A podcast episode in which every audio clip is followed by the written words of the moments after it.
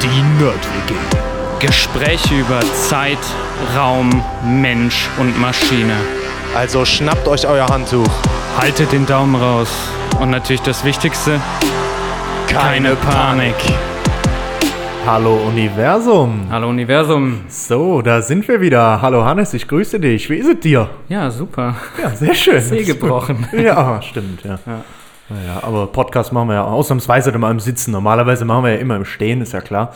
Genau, wir haben ja diese Workout-Routine, die wir eigentlich noch. äh, Während des Podcasts, Während des Podcasts machen. Weil wir fit bleiben wollen. Ne? Klar, Ist klar. Nee, aber ähm, dann heute mal im Sitzen ausnahmsweise. heute mal im Sitzen, ja. Sehr gut. Okay, äh, ich bin auch schon wieder gespannt wie ein Flitzebogen, äh, was du für heute Schön. vorbereitet hast. Äh, letzte Episode, wow, äh, haben wir uns beschäftigt mit Strom, Spannung, generell Elektrizität und auch sogar so ein bisschen angeschaut, wie Elektronen äh, tatsächlich irgendwie durch so Materialien wandern, was ein Leiter ist, was ein Mhm. Halbleiter ist, warum manche Materialien dann auch nicht leiten äh, und sind da wirklich sogar tatsächlich dann ein bisschen runtergegangen bis auf die, bis auf die ähm, molekulare Ebene unten. Mhm. Und es hat ziemlich Spaß gemacht, fand ich, äh, weil ich auch selber beim Vorbereiten allein schon wieder total viel äh, gelernt oder wieder gelernt habe. Ja. Äh, und ja, ich freue mich einfach drauf, was wir jetzt äh, dieses Mal machen. Von daher, the mic is yours und äh, Ja, danke. gib ihm. Okay. Ja, äh, ich dachte mir, wir spielen am Anfang eine Runde. Äh, ich packe meinen Koffer. Oh Gott, das kann ich gar Also nicht. Ja. ähm, ohne dich. Danke, dann bin ich Also sehr ich packe beruhigt. den Koffer Ja, bitte. und gut. du sagst mir danach, was das Thema ist, okay? Okay. Also, erstmal würde ich dir einen Koffer geben. Ja, dann könnte es um Koffer gehen. Genau, Okay. richtig. Es geht auf jeden Fall um Koffer. Ja. Als nächstes ähm, würde ich dir einen Hammer geben. Werkzeugkoffer. Genau, dann würde ich dir ja, ein Zeitmesser geben. Oh, ja. Äh, ja, Werkzeugkasten, ja. Ja, genau, vielleicht, ja. Aber dann würde ich dir eine Ampulle mit Gift geben. Oh. Warte mal, ein Hammer, ein Zeitmesser und eine Ampulle mit Gift. Okay. Willst du jetzt in unseren Werkzeugkasten fürs Universum eine Ampulle mit Gift reintun? Nee, ich glaube nicht. Okay. Ja. Dann kriegst du von mir noch ein radioaktives Element, ein chemisch radioaktives Element. Uh, okay. Eine Kordel.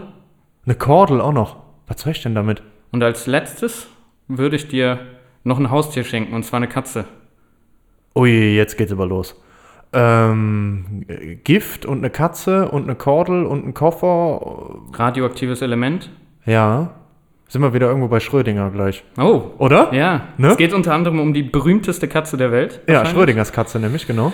Schrödingers Katze, genau. Und ähm, ja, ich dachte mir, ich mach's heute mal. Also heute fangen wir an. Wir machen mal einen kleinen Einblick in die Quantenwelt. Geil, okay, ja, okay, super genau. gespannt. Ja, Ähm, weil das jetzt eigentlich auch ganz gut zu dem passt, worüber wir jetzt die letzten Wochen gesprochen haben. ja auf jeden Fall. Und zum Beispiel auch bei Halbleiter und so, wenn man die ja entwickelt, da braucht man auch viel aus der Theorie von, äh, ja, aus quantenmechanischer Theorie und so weiter. Auf jeden ja, genau. Genau, also viele Prinzipien haben wir eigentlich teilweise schon zumindest mal mit den Sachen, über die wir geredet haben, erwähnt. Ja, mit den Grundkräften, wo wir drüber gesprochen haben, Genau. so ein bisschen Elektrodynamik, Wechselwirkung ist ja gesprochen ganz haben. wichtig auch, Ja. zum Beispiel.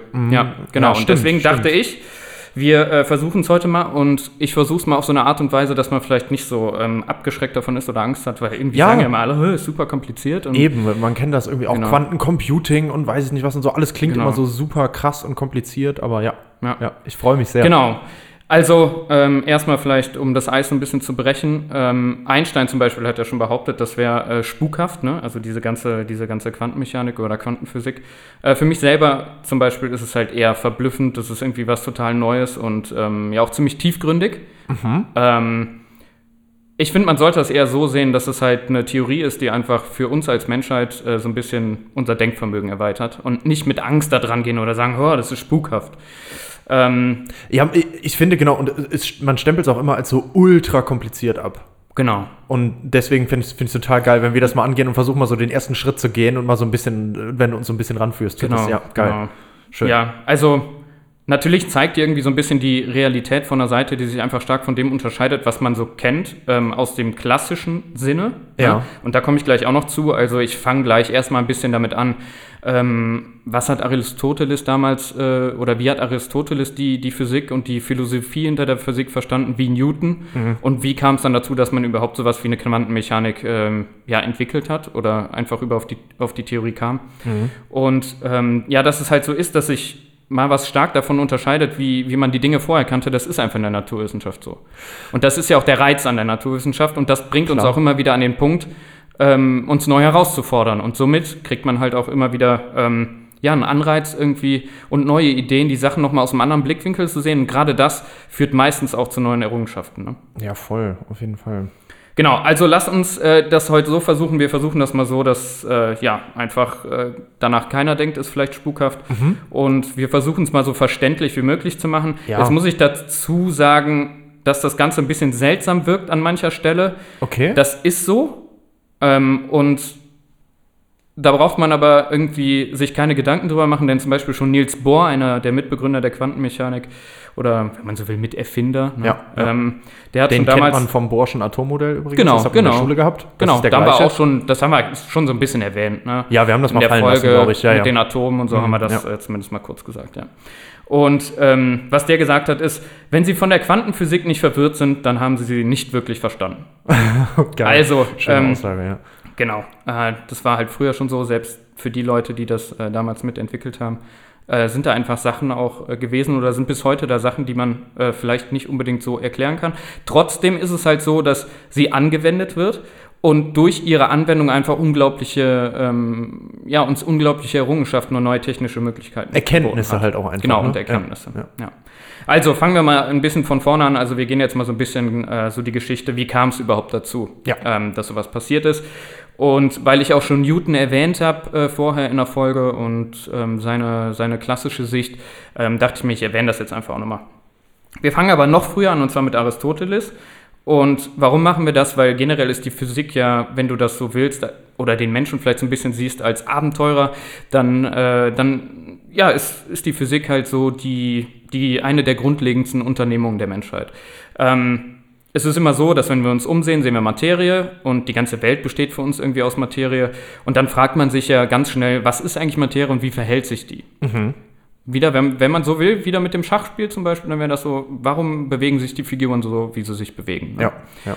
Ähm, genau, im antiken Griechenland, und da spreche ich jetzt dann zum Beispiel von Aristoteles, galt die Physik generell erstmal als allgemeine Naturwissenschaft und die hat beschrieben die Veränderung ähm, und Bewegung von Materie. Ne? Genau. So, und ähm, da hat man in dem Zusammenhang gesprochen von belebter und unbelebter Materie. Also wenn ich jetzt so will, zum Beispiel sind wir ja belebte Materie. Ne? Ach so, ja. Genau, unbelebte Materie könntest du jetzt zum Beispiel einen Stein nehmen. Organisch, anorganisch, ne? Zum Beispiel. Ja, ja. Also das wäre jetzt Das ein Beispiel. an- ja, ja, okay, Genau, aber ja. So, und wovon Aristoteles dann immer gesprochen hat, wenn er über so Materie und die Bewegung oder Veränderung von Materie gesprochen hat, ist immer von Neigungen, Zwecken und Ursachen. Okay, ja. So.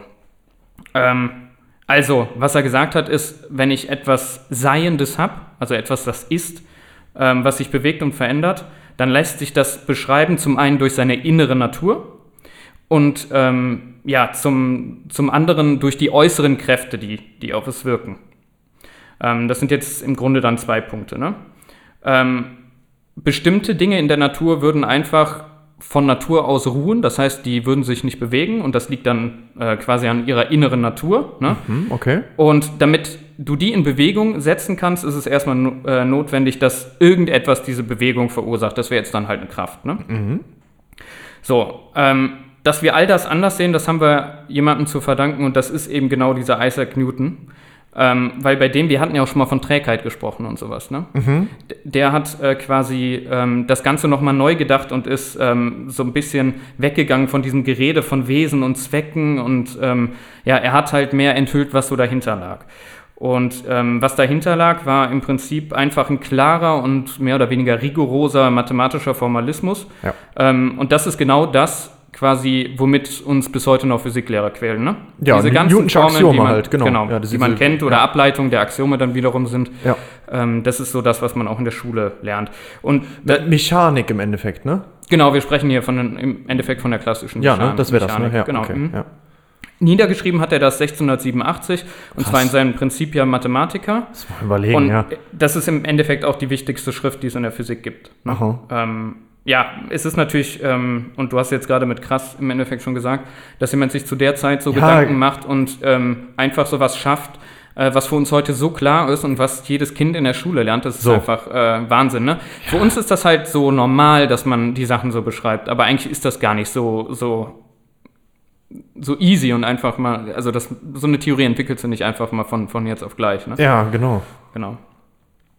Ja, ähm, also gucken wir uns äh, einfach mal so grundlegend das, äh, das Prinzip hinter der klassischen Mechanik an. Und jetzt ist erstmal egal, was ihr, woran ihr euch noch erinnert aus der, aus der Schule oder so. Da kommt dem einen oder anderen kommt vielleicht eine Formel, der andere denkt an irgendwelche verrückten Experimente, die man da gemacht hat und so. Wir nehmen mal ein ganz, einfache, äh, ein ganz einfaches Beispiel und zwar einen Stein. Ja. Also wenn ich jetzt dir einen Stein in die, in die Hand ähm, geben würde, ne? ähm, dann, ähm, dann ist der Stein erstmal ein Objekt im Raum. Ne? Das hat eine Position und die Position kann sich ändern über den Zeitverlauf. Ja. So, und das ist, das ist das Grundlegendste und Wichtigste, was, was die Newtonsche Mechanik sagt. Also für jedes Objekt ähm, gibt es eine festgelegte Position im Raum und ähm, es gibt Formeln, die im Prinzip beschreiben die Bewegung im Raum dieses Objekts. So. Ähm, was, genau, was, äh, was Newton jetzt gemacht hat, ist im Prinzip, in diesem Prinzip ja Mathematiker, ist, dass der diese Gesetze einmal Prinzip beschrieben hat und ähm, als Resultat bekommt man quasi eine Theorie, die dir liefert, ähm, ja, eine Beschreibung dafür, wie alles im Universum miteinander und aufeinander reagiert.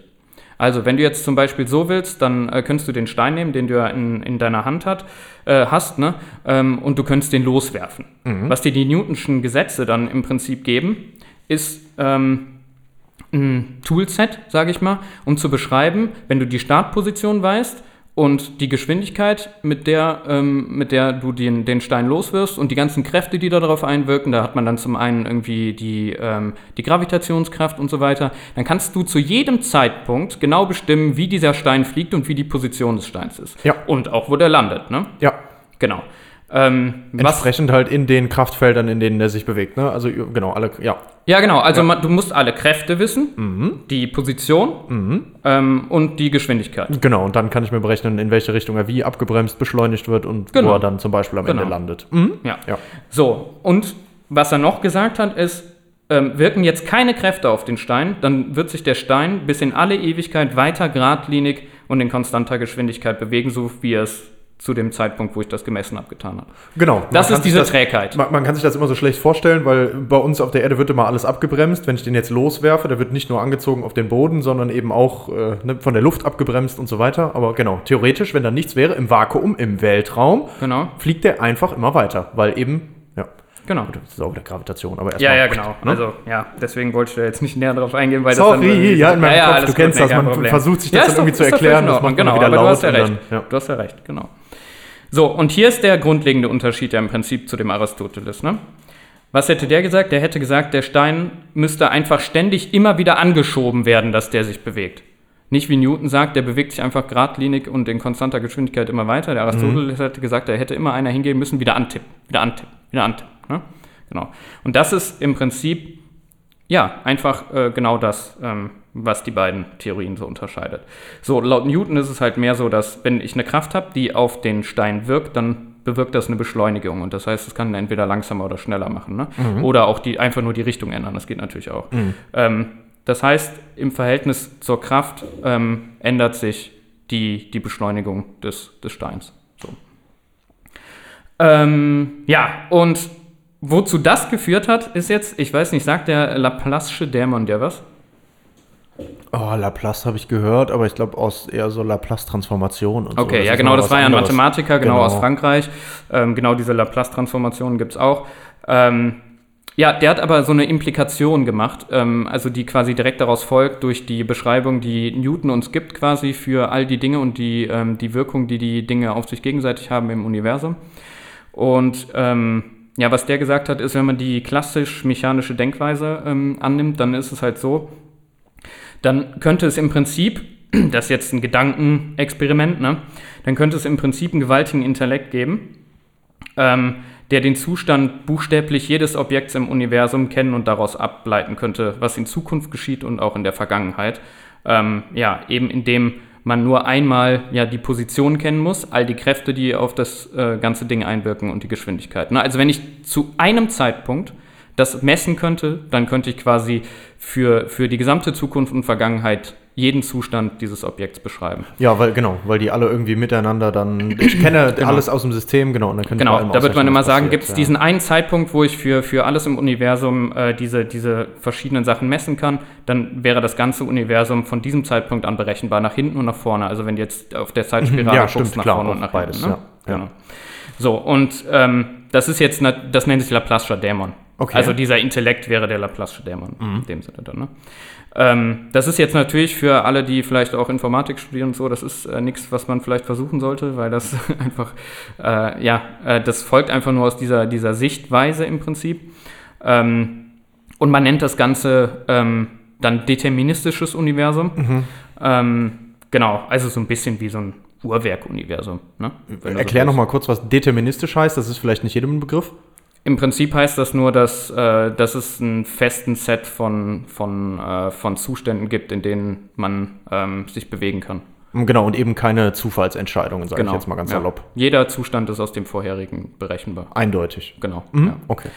So, und ähm, ja, wozu hat das jetzt geführt, ne? Also diese, diese ganze Sichtweise. Das hat dazu geführt, dass im Prinzip ähm, ja, viele große Geister, auch nach Newton, äh, auch nach Laplace und so weiter, also auch modernere Physiker, die man äh, heute von, äh, mit Namen kennt, davon überzeugt waren, dass der, der Aufbau der Physik im Wesentlichen erkannt ist und dass der Fortschritt quasi einfach nur darin besteht, man muss herausfinden, ähm, mit welcher Variante der Physik ich jetzt ähm, das, das Universum als, als Ganzes beschreiben kann. Ne? Also die grundlegende Theorie ist da. Ich muss da vielleicht irgendwie so ein paar äh, Umformungen der Gleichungen machen und sowas Neues rausfinden. Aber im Endeffekt, die, die Grundgleichungen sind da durch diese Newtonschen Gesetze. Ne? Ähm, ja, dann kam aber die Quantenmechanik. Mhm. Und mit, damit hat sich dann irgendwie nochmal noch mal, ähm, alles geändert. So, und ähm, der grundlegendste Unterschied, ich will es jetzt nur am Anfang einmal unter äh, ähm, hier ähm, einordnen. Nee, äh, anmerken. Danke. Genau, ich will das noch einmal anmerken. Danke für ist, nichts. Danke für nichts, ja genau. Ähm, ja, was das bedeutet, ist im Prinzip, dass die Quantenmechanik äh, grundlegend mit der Frage zu tun hat, was es bedeuten, bedeutet, dass man in so einem Quantensystem etwas misst und ähm, was auch überhaupt so eine, so eine Messung ist und was passiert, wenn man, wenn man irgendetwas misst. Und ähm, was das uns zusätzlich noch darüber sagt, was hinter den Kulissen passiert. Also das ist das sogenannte Messproblem mhm. in der Quantenmechanik. Mhm. Und das ganze Rätsel dann quasi im, im Herzen, wenn du so willst, der, der Quantenrealität ähm, lässt sich einfach eigentlich ganz simpel durch, äh, durch Einsatz beschreiben. Und das ist, ähm, ja, was, was wir sehen, wenn wir die Welt betrachten, scheint sich erstmal fundamental von dem zu unterscheiden, ähm, was wirklich ist. Mhm. So. Und äh, das ist so ein bisschen das, was das, was das Ganze für viele Leute, für viele Leute kompliziert macht. Ja, weil man es eben, genau, das ist vielleicht auch das, warum ich am Anfang gesagt habe, man stellt sich das immer so unheimlich kompliziert vor, genau. weil das eben Prozesse sind, die ich vor allem mit dem bloßen Auge gar nicht beobachten kann oder schwer beobachten kann. Genau, wir kommen jetzt, also ich mache jetzt Also gleich, Beschreibung ich werde das halt, jetzt gleich ne? anhand von, von einem Beispiel alles machen, weil ähm, man sich sonst vielleicht relativ wenig darunter vorstellen kann. Aber du weißt, was ich meine. Genau, ne? aber das ist so also in der klassischen. Mechanik, Mechanik hast du ja was, wenn ich ähm, etwas beobachte, eine Theorie entwickle und so weiter, ähm, dann, dann kann ich danach ein Experiment dazu ausführen und dann sieht das erstmal alles genauso aus, wie ich das, wie ich das äh, berechnet habe. Genau. Und äh, eine Messung ist klar definiert, da kann nichts ja. Unvorhergesehenes passieren und es gibt keine Wahrscheinlichkeiten, dass der Ausgang der Messung so oder anders ist. Genau, genau. So, das ist in der, in der Quantenmechanik einfach anders. Hm. Genau. Das ist nochmal, klar, das ist nochmal ein anderer Aspekt. Nicht nur, dass das oft auf kleinerer Ebene passiert, sondern einfach Genau. auch das, ja. Äh, jetzt würde ich gerne eine Frage noch stellen, wo du Ja. jetzt gerade so ein bisschen überleitest. Und zwar haben wir bis jetzt eigentlich immer gesagt, okay, äh, wir nutzen hauptsächlich zwei Theorien. Und das war dann die ähm, Relativität. Relativitätstheorie und eben die Quantentheorie. Ja. Und äh, jetzt haben wir ja eingeleitet mit den Newtonschen Axiomen. Genau. Das könnte man jetzt aber dann halt auch noch erweitern und da eben die Relativitätstheorie auch Genau, die reinbringen, Relativitätstheorie ist im Endeffekt nichts anderes als äh, auch eine Art der, der Genau. Newtonschen Mechanik. Also ähm, wir sprechen immer, wenn wir von der Realitätstheorie, Relativitätstheorie, Realitätstheorie, das ist auch eine Art der Realität, ne? die Realität der klassischen Mechanik in dem Sinne. Ähm, dann hast du auf der anderen Seite die Quantenrealität. Ähm, genau, also in dem Sinne ähm, sind diese ganzen Dinge, die da hergeleitet wurden von Einstein, die stammen auch aus dieser Sichtweise der klassischen Mechanik und sind auch mit den Axiomen hergeleitet. Ja, genau. Nur um das nochmal klar zu machen, halt, dass, dass Genau. wir jetzt da quasi erstmal auf der Ebene uns befunden haben und jetzt eben, ja, dann zu den Quanten rübergehen. Genau. Cool. Okay. So, dann ähm, lass uns mal ein bisschen sprechen über wahrscheinlich die berühmteste Katze der Welt. Und Ja. wir versuchen mal anhand dieses Beispiels ähm, so langsam an so einen Punkt zu kommen, wo man dann sieht, ja gut, jetzt gab es halt ja den Newton und diese ganze klassische Mechanik, aber warum brauchte man denn dann überhaupt sowas äh, wie diese Quantenmechanik und wie kommt man denn da überhaupt äh, drauf, dass vielleicht doch nicht alles so deterministisch ist? Ja. Ähm, genau, also ähm, die Frage, die grundlegende Frage hinter diesem Experiment von, von Erding, Erwin Schrödinger und äh, auch hier war das ein Gedankenexperiment, ähm, ist im Prinzip, lebt die Katze noch oder ist sie schon tot oder ist sie in dem Bereich irgendwo dazwischen? So. Erklär nochmal ganz kurz das Setting von Genau, ich erkläre das Okay, jetzt noch. gut. Genau. Ähm, und was, was Erwin Schrödinger gemacht hat, schon vor, vor einigen Jahrzehnten, ist, der hat sich Folgendes äh, überlegt und deswegen habe ich dir da eben diese Gegenstände genannt. Ne? Wenn ich ähm, einen Kasten habe oder eine Box oder von mir aus einen Koffer ähm, und darin hätte ich ein radioaktives Element, ähm, das zerfallen kann. Ähm, und durch diesen Zerfall, ich komme da gleich nochmal kurz drauf, ähm, wird ein Hammer veranlasst, quasi eine Fiole ähm, kaputt zu schlagen, in, in der Gift ist. Ja, was wird dann mit der Katze wohl passieren, die, die in dem Kasten ist? Ja, die würde entsprechend einfach sterben. Ne? So. Ähm, also das große Finale wäre im Endeffekt, äh, wenn ich lang genug warte, dann wäre die Katze halt irgendwann tot. So, Ja. wenn jetzt irgendwann dieses radioaktive Element zerfällt. Ähm, so, und dann ist die Frage ähm, im Prinzip, die da grob hintersteckt, ist einfach nur, ja, in welchem Zustand ist denn jetzt die Katze, wenn ich die Box zumache und einfach abwarte? So, warum ist das überhaupt, ähm, warum ist das überhaupt, oder warum kann das überhaupt passieren, dass da, dass da drin dieser, dieser Hammer aktiviert wird? So, das liegt einfach an der Eigenschaft von dem radioaktiven Element und ich habe eben Zerfall gesagt, ne, also so ein radioaktives Element, das kann zerfallen und dass das zerfällt, dass es das in einem bestimmten, zu einem bestimmten Zeitpunkt tut, das hat eben eine gewisse Wahrscheinlichkeit. So, jetzt ist das, also es kann passieren oder kann halt einfach nicht passieren. Ja. Das heißt, wenn ich jetzt die Box zumache, dann weiß ich zu jedem Zeitpunkt nicht, ah, ist das Element jetzt zerfallen? Hat das den Hammer ausgelöst? Oder eben noch oder nicht. eben noch nicht. Ne? Und jetzt sind wir weg von dem Deterministischen, wo halt jede, jeder Zustand den, Mhm. den Folgezustand eindeutig beschrieben hat. Weil jetzt wissen wir nicht, ist die Katze tot oder ist die Katze nicht tot? Ist das Element zerfallen oder ist es nicht zerfallen? Genau. Und schon haben wir was Neues. Genau, also das kann passieren, muss aber nicht. Ja. So. Und also, jetzt, weil ich als Beobachter mir das ja nicht angucken kann, was dann im Kasten passiert, ähm, Stimmt. sind, befinden wir uns dann in so einer Art Zwischenzustand, ne? Also so einer Verschränkung von sowohl als auch. Ja, es könnte, aber es könnte auch nicht. Ich weiß es nicht, Ja. kann in die Box nicht reingucken. Genau. So. So, ähm, also was das im Prinzip ähm, heißt, ich weiß bei so einem Atomkern einfach nicht genau, wann der zerfällt. Genau. Ja. Und jetzt vergeht immer mehr Zeit und vielleicht wird die Wahrscheinlichkeit immer größer, dass er zerfallen ist, je mehr Zeit vergangen ist, von mir aus, aber ich weiß es trotzdem Ja. nicht ganz genau. Ja, genau. So, jetzt kann man noch, äh, jetzt kann man noch das Argu folgendes Argument bringen. Also, ähm, was man weiß, wenn sich jemand ein bisschen besser vielleicht damit auskennt, Mhm. ist natürlich, wenn ich jetzt eine große Menge von Atomkernen nehme, ähm, dann gibt es eine sogenannte Halbwertszeit. Ne? Ja, klar. Und das ist im Prinzip die Zeit einfach, wann die Hälfte dieser Atome ähm, zerfallen ist. So, jetzt kannst du dir dann noch die Frage stellen, ja, warum, äh, also kann ich ja nicht einfach die Halbwertszeit nehmen und mit der Halbwertszeit weiß ich ja genau, wann das zerfällt. Also warum zerfällt jetzt nicht einfach dieses Atom genau nach der Halbwertszeit? Ne? Oder anders gefragt, wenn du so willst, ähm, woher weiß jetzt der eine Atomkern vom anderen, ah, ihr seid auch noch da, jetzt muss ich zerfallen. Also warum passiert das rein statistisch? Ne? So. Ähm, Ja, weil es genug sind. Ja, genau. Das hat einfach mit der, mit der Menge äh, zu tun. Aber wenn man sich das äh, so überlegt, dann ist das eben genau dieser, dieser Unbestimmtheitsaspekt oder dieses Unbestimmtheitselement, ähm, was zu so vielen geheimnisvollen Fragen in der, in der Quantenmechanik äh, geführt hat. Ne? Unter anderem halt genau der, der von Erding Schrödinger. Ja, genau. Also wenn das ganz, ganz viele sind, dann äh, kann ich halt relativ klar sagen, okay, bis zu dem Zeitpunkt sind auf jeden Fall mal die Hälfte schon zerfallen. Wenn es aber nur eine einzelne ist, dann kann Genau. ich die Aussage einfach nicht Ja, mehr ich treffen. kann ne? aber Das einfach diese halt. Statistik nicht. Ne? Ja, genau. Ne? Genau, Und so, und- Zahlen und sowas. Ne? Ja, genau, ja. Ähm, ja, und auch deswegen ne, ist es einfach ein tolles Beispiel dafür, ähm, wie absurd vielleicht manchmal diese Theorie ist in der, in der Quantenmechanik. Ähm, trotzdem kann die halt tolle naturwissenschaftliche Phänomene erklären. Weil nämlich jetzt, und da kommt jetzt die Überleitung in der Quantenmechanik, nämlich auch diese Zustände nicht klar definierbar sind. Genau. Ja. So, jetzt hat das Experiment aber noch was Wichtiges. Okay. Das ist war nicht der einzige Punkt. So, was sich jetzt der Schrödinger noch gefragt hat, ist, und das ist, ähm, wenn ich jetzt die Katze nehme, ja, und in, den, in diese Box rein tue und dann die Klappe zumache. So, was passiert dann im Prinzip mit der Katze? Also, das ist das, was ich eben mit, diese, mit diesem Zwischenzustand auch meinte bei der Katze. Ne?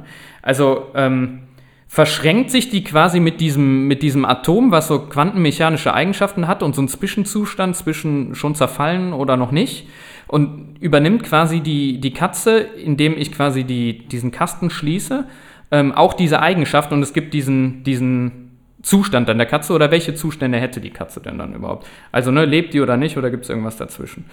Ähm, Bedeutet, bedeutet das, ist die Katze quasi nur noch davon abhängig, was mit dem Atom da passiert? Na, also verschränken sich die beiden. Verschränken sich im Prinzip diese beiden Systeme Wenn das zu eine, einem dann das und andere übernimmt. auch, oder wie ist das? Ja, Verschränkung heißt ja in dem Sinne, übernimmt die Katze diese Eigenschaft, dass es einen Zwischenzustand überhaupt gibt. Okay, Vorher hat die einfach diese zwei klassischen Zustände, sie ist tot oder sie lebt. ja. So. Ähm, wir haben aber diese quantenmechanische Eigenschaft von dem, von dem radioaktiven Element. Und jetzt ist es halt so, Verschränkung heißt dann im Prinzip, ähm, die Katze übernimmt diese quantenmechanischen Eigenschaften. Das heißt, die hat auch so einen Dazwischenzustand. Das heißt, sie weiß zu keinem Zeitpunkt, ob die lebendig ist oder tot. Ne? So. Ähm, und wie man jetzt darauf gekommen ist, dass es diese Verschränkung gibt und ähm, was das überhaupt heißt ähm, und wie es überhaupt zu diesen komischen Zwischenzuständen kommen kann, ähm, das, das kann man sich an einer anderen Frage eigentlich ähm, sehr leicht erklären. Ich glaube, das ist gerade das, Ja, sehr- worauf sehr du gut, sehr gut, so sehr ein gut, sehr bisschen hina- hinaus wolltest, ne? weil ähm, das ist jetzt, also dieses ähm, Erwin Schrödinger Gedankenexperiment ist quasi ein Weg, das so ein bisschen zu, zu veranschaulichen, zu erklären. Das kam natürlich aber von, von einer anderen, ähm, von einem anderen Experiment und von einer anderen äh, Beobachtung, die man gemacht hat. So. Jetzt ist eine Katze irgendwie ein einfaches System, wo man halt sagt, ah, was ich, wie beschreibe ich Verschränkung für eine Katze und was sind diese Zwischenzustände, warum sind die so komisch? Ne, weil eigentlich eine Katze entweder lebendig oder tot ist. Was ist dazwischen? Dazwischen könnte man sagen, es ist Fegefeuer oder diese Ja, genau, Zwischenebene oder irgendwie sowas, ne? Äh, ja, ja so. genau. So. wo das jetzt herkommt, ähm, da, da lass uns da jetzt einfach mal drüber sprechen. Ja, sehr gut. Genau. Also, ähm, Anfang des 20. Jahrhunderts, und wir haben das äh, auch schon mal kurz erwähnt, ist man darauf gekommen, dass ein Atom einen Kern hat und dass ähm, im Endeffekt äh, diese positiv geladenen Atomkerne ähm, von negativ geladenen Elektronen umkreist werden. So. Ähm, damals gab es halt keine Quantenmechanik, nichts von irgendwelcher Verschränkung und, und all sowas. Und da hatte man ein Riesenproblem. Und das Problem war das folgende. Diese ungleich geladenen Teilchen ziehen sich halt einfach an. So, und was man jetzt gerne gehabt hätte, ist, man hätte natürlich gerne gehabt, dass man die Position der Elektronen, die um den Atomkern kreisen, einfach so beschreiben kann, wie zum Beispiel die Planeten mit ihren Planetenbahnen. Ne? So, jetzt ist das Problem, ähm, dass, äh, dass einfach das Elektron viel leichter ist als das Proton im Kern des Atoms. Und was das im Prinzip heißt, ist, wenn jetzt das Elektron auf diesen Bahnen eigentlich um den Atomkern kreisen würde, dann würde das aufgrund, ähm, dass das einfach viel leichter ist als das Proton, sehr beschleunigt von dem, von dem Kern und würde irgendwann, und zwar ziemlich schnell, weil die Dinger so klein sind, würde es einfach in den Kern reinstürzen. So. Äh, das heißt, irgendwie kann man nicht sicher davon ausgehen, dass die zwingend auf diesen Bahnen bleiben. Ne? So. Äh, ist ein Riesenproblem. Warum? Weil sobald das da reinstürzen würde, dann kann man, äh, man kann das dann als so einen gewissen ja, Sendereffekt oder so äh, bezeichnen, aber im Endeffekt, was passieren würde, ähm, ist jetzt nicht so wichtig. Da käme Masse raus oder auf jeden Fall mal was ziemlich Dichtes. So. Ähm, warum ist das ein Problem? wenn du dir jetzt die Frage stellst, zum Beispiel, was ist eine gute Frage, äh, woher kommen wir überhaupt? Was brauche ich dann? Moleküle. Ne? Moleküle sind Zusammensetzung von Atomen. Ja, wenn jetzt aber diese Elektronen alle in den Kern reinstürzen würden, dann gäbe es einfach, äh, dann könnte es nicht zu diesen Zusammensetzungen der Moleküle kommen, weil ja diese ganzen Atome irgendwie ähm, zu, zu Materie werden würden. Ne? Also habe ich ein Riesenproblem, ich kann das halt eigentlich nicht beschreiben. So. Ähm, ja, ähm, und ja, was, was man dann gemacht hat, ist, man hat erstmal, und das ist eigentlich ganz lustig, das wusste ich vorher auch nicht, ähm, man hat erstmal Verbotszonen definiert. Ah, wo die nicht sein Genau, können. die also du hast gesagt, hier darf das sein, da darf das nicht sein, Ja. äh, hier darf es wiederum nicht sein. Und eine Sache, wo es nicht sein durfte, ist natürlich im Kern. Mhm. So. Mit diesen Verbotszonen hat man aber im Endeffekt, und das ist jetzt so ein bisschen das, was man vielleicht wissen sollte, dahinter steckte schon der Gedanke, dass ähm, wahrscheinlich diese Elektronen nicht einfach nur Teilchen sind, sondern noch irgendeine andere Eigenschaft haben. Das kommt ja schon dazu, wenn ich Verbotszonen definiere, dann sind die durch irgendeine Eigenschaft von dem Elektron ja schon ähm, oder kommt die irgendwie von so einer Eigenschaft von dem Elektron. Ne? Jetzt hatte man leider aber noch nicht rausgefunden, was diese Eigenschaft ist, bis ähm, man ja dazu gekommen ist, folgendes Experiment äh, auszuführen. Und ich glaube, das kennst du auch. Das ist das sogenannte Doppelspaltexperiment. Genau. Ähm, ja, was habe ich beim Doppelspaltexperiment? Ich habe, ähm, man nennt das immer gerne so eine Elektronenkanone, also eine Maschine, die Elektronen aussendet. ja, genau.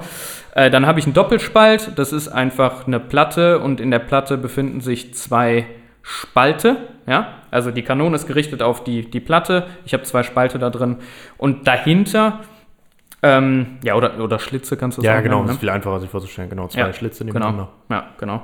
Und dahinter habe ich einen fotoempfindlichen Schirm. Ähm, ja, genau. Und das heißt im Prinzip, wenn ich jetzt die Elektronen losschieße und die gehen durch den äh, Spalt und treffen hinten auf den Schirm, ähm, dann passiert einfach folgendes: Du hast einen hellen Punkt oder wenn halt kein Elektron dahin kommt, dann habe ich halt einen dunklen Punkt. Ne? So. Jetzt hat man das gemacht. Ne? Also man hat das relativ isoliert gemacht erstmal. Also ähm, du hast eben vom Vakuum gesprochen, ne? also ohne großartigen ähm, Einfluss von außen und hat dieses ähm, ganze Experiment ausgeführt. So, was hat man erwartet? Erwarten würdest du jetzt erstmal, ne? wenn ich jetzt diese Kanone nehme und auf irgendwas schieße, das kennst du ja normalerweise sonst auch. Ähm, alles, was quasi direkt durch den Schlitz geht, würde wahrscheinlich so geradlinig da durchgehen. Und das Muster, was ich hinten auf diesem photoelektrischen, ähm, photovoltaischen Schirm, Entschuldigung, sehen würde, wären einfach auch diese zwei klassischen Streifen dann, ne? Direkt Genau, nur da hinter den wär's hell. Schlitzen. Nur Genau. da wäre es hell, der Rest bleibt einfach schwarz. Genau, wenn Ne? die wirklich einfach gerade durch diese Spalte eben Genau. durchgehen würden. Genau. So, was man jetzt aber gesehen hat, ist ein Interferenzmuster. Uh, So, was heißt- schwieriges Wort. Genau, was heißt jetzt Interferenzmuster? Im Endeffekt heißt das nur, was man gesehen hat. Man hat dahinter ganz viele helle Streifen gesehen, die sich mal abgewechselt haben mit dunklen Zonen. Ne? Anstatt eben nur zwei, wie, Wie man ein erwartet Zebramuster. hätte, sondern genau, ja genau. Wie ja. ein Zebramuster, genau. So, ja. und und mit unterschiedlichen Abständen, glaube ich, ne? Genau, die sind nicht immer gleich dick und nach außen hin ähm, wird quasi die, ähm, die Dichte geringer, also ähm, die werden so ein bisschen verschwommener nach außen Ja, hin. stimmt, Aber das das, auch. ist, Ja, das, stimmt, ist, das das, auch, hängt ja. mit den, das hängt mit den Eigenschaften von den, äh, von den Schlitzen, wenn du so willst, zusammen. Das ist jetzt erstmal nicht so wichtig. Mhm. Ja, richtig. Äh, es geht nur darum, dass man halt nicht klassisch gesehen hat, dass es diese zwei Streifen gibt, genau hinter den Schlitzen, sondern was man gesehen hat, da waren auch Streifen, da wo gar kein Schlitz war. Mhm. So. Und Das macht keinen Sinn, weil man erstmal erwartet, dass diese Elektronen einfach genau da durchballern. Genau, also irgendwie so, als ob diese Elektronen ähm, Wellen wären. Das Sich bewegen wie. Wellen. Und ja. das ist ja genau, da liegt halt jetzt äh, der Hund in dem Sinne begraben. Ne? Ja. Ähm, man hat sich dann, Dualismus. genau, man hat sich dann halt überlegt, ähm, das Elektron ist in einem sogenannten Kann-Zustand. Also ich Mhm. schieße das los als, ähm, als Teilchen, Ja. ist einfach so. Ja. Ne? Und das kann aber dann auf dem Weg quasi Welle sein und hinten ist es wieder Teilchen. Also es kann sowohl Welle als auch Teilchen sein. Weil es eben beide Eigenschaften annehmen kann oder sich wie Genau. beides verhält quasi. Ja. Ja, genau. je Also nach, du hast- und auch je nachdem immer, je nachdem wie und wann ich es messe, ja. Genau, genau. Ja, und ähm, was da dann so ein bisschen rauskam, kam, ist so, dass in dieser Quantenwelt ähm, scheint alles, also Quantenwelt, damit meine ich jetzt, in dieser Welt ist sehr klein, ne? ähm, ist alles überhaupt nicht so klar. Ähm, Teilchen oder Welle und oder irgendwas dazwischen jetzt oder was? ne? So, genau. Und das ist, ähm, das ist äh, ja, im Endeffekt genau das, was Schrödinger da mit seinem Gedankenexperiment auch beschreibt. Ne? Ähm, bei der Katze wäre es jetzt so gewesen, äh, die hätte sich in irgendeinem Zwischenzustand befunden. Und ähm, ja, ich, vielleicht kann man das irgendwie so nennen, wie irgendein so Zwischenreich zwischen lebendig und tot. Ich weiß es nicht.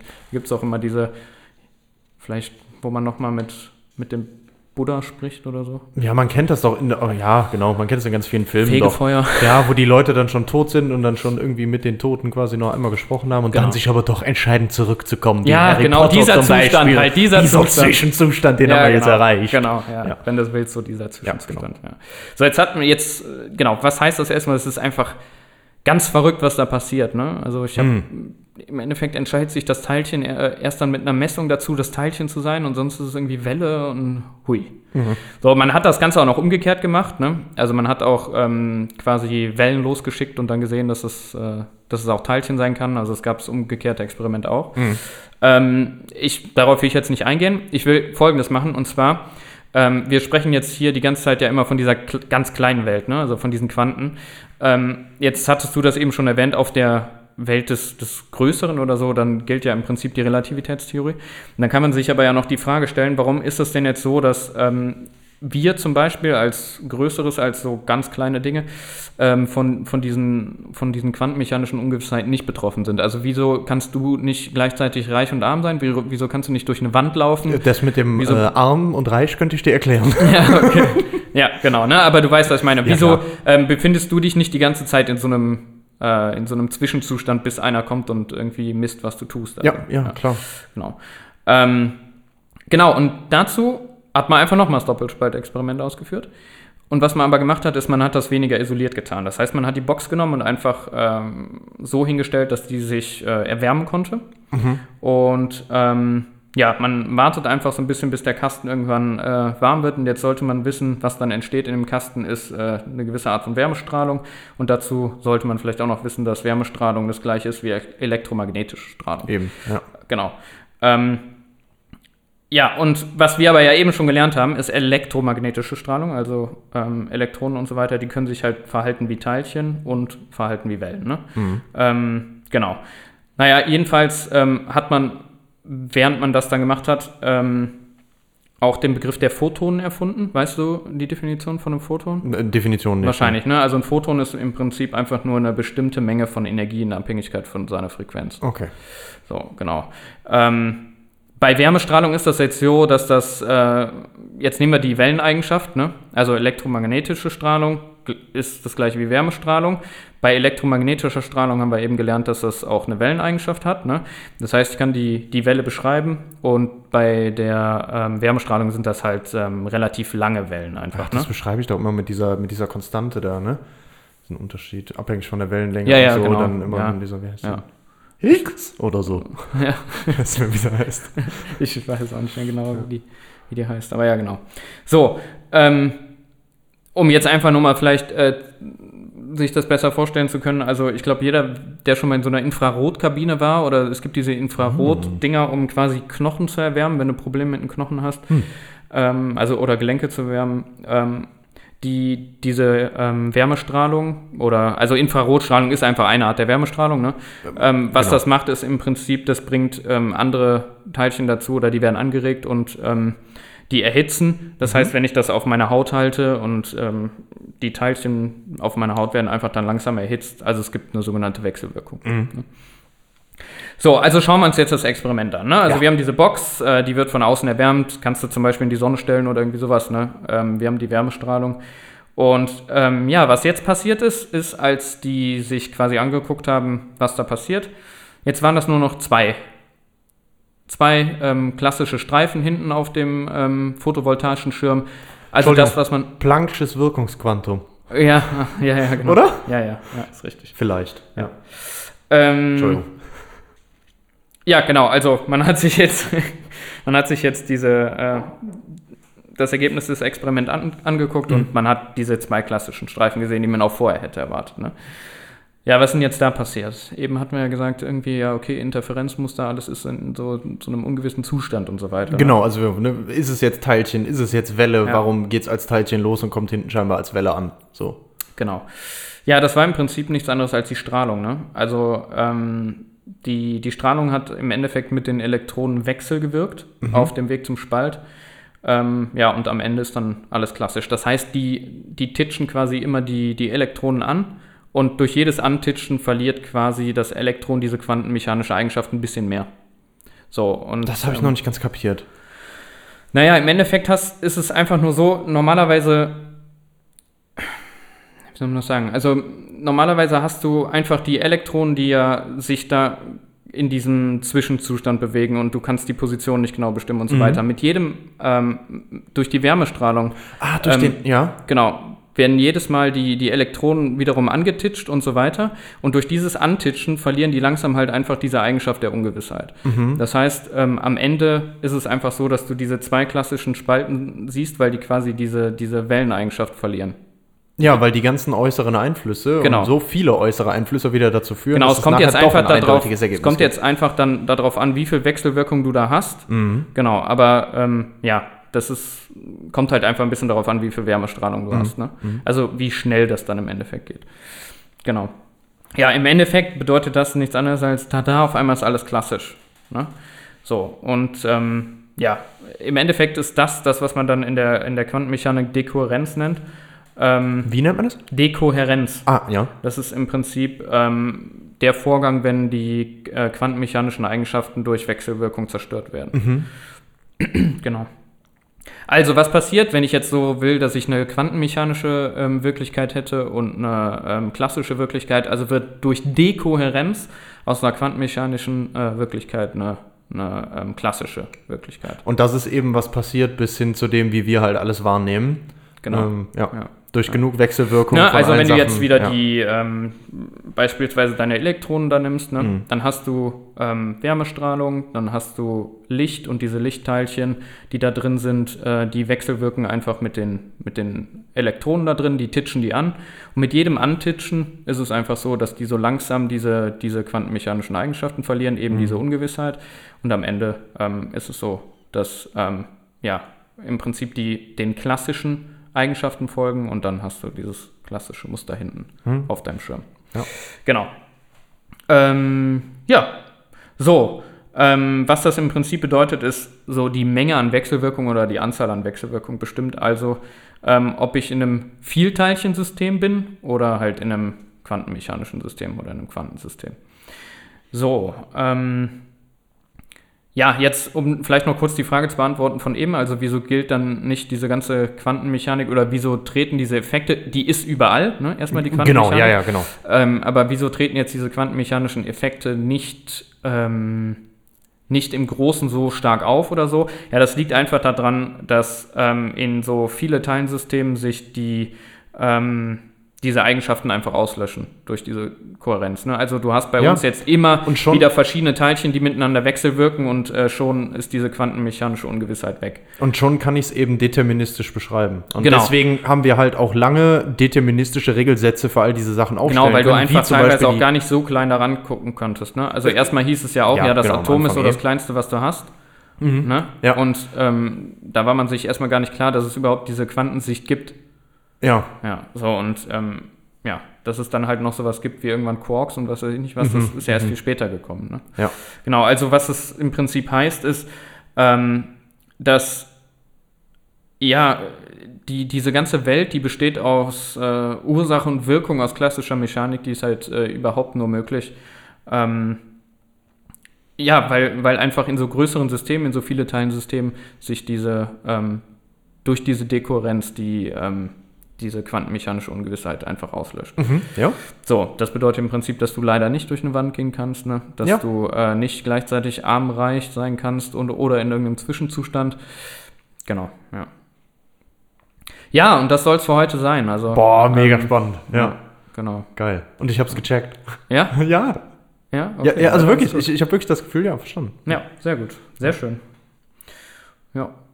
Hättest du gar nicht schon mehr erwartet. Nein, ach Quatsch, nein, nein, so war es nicht. Ich äh, wusste nur nicht, ob das äh, ein guter Weg war. Das, Doch, äh, also ich so- habe jetzt am Ende gerade haben wir den. Bogen voll gut, also für mich zumindest den Bogen voll gut nochmal geschlagen. Ich meine, ich habe natürlich auch den Vorteil, ich kann genau die Fragen stellen, was mir gerade durch den Ja. Kopf schwirrt und wo es bei mir gerade schwierig ist. Aber doch, das kann man sich. Ich meine, es ist natürlich schwer, sich vorzustellen, warum diese ganzen Wechselwirkungen nachher dazu führen, dass sich das tatsächlich auslöscht.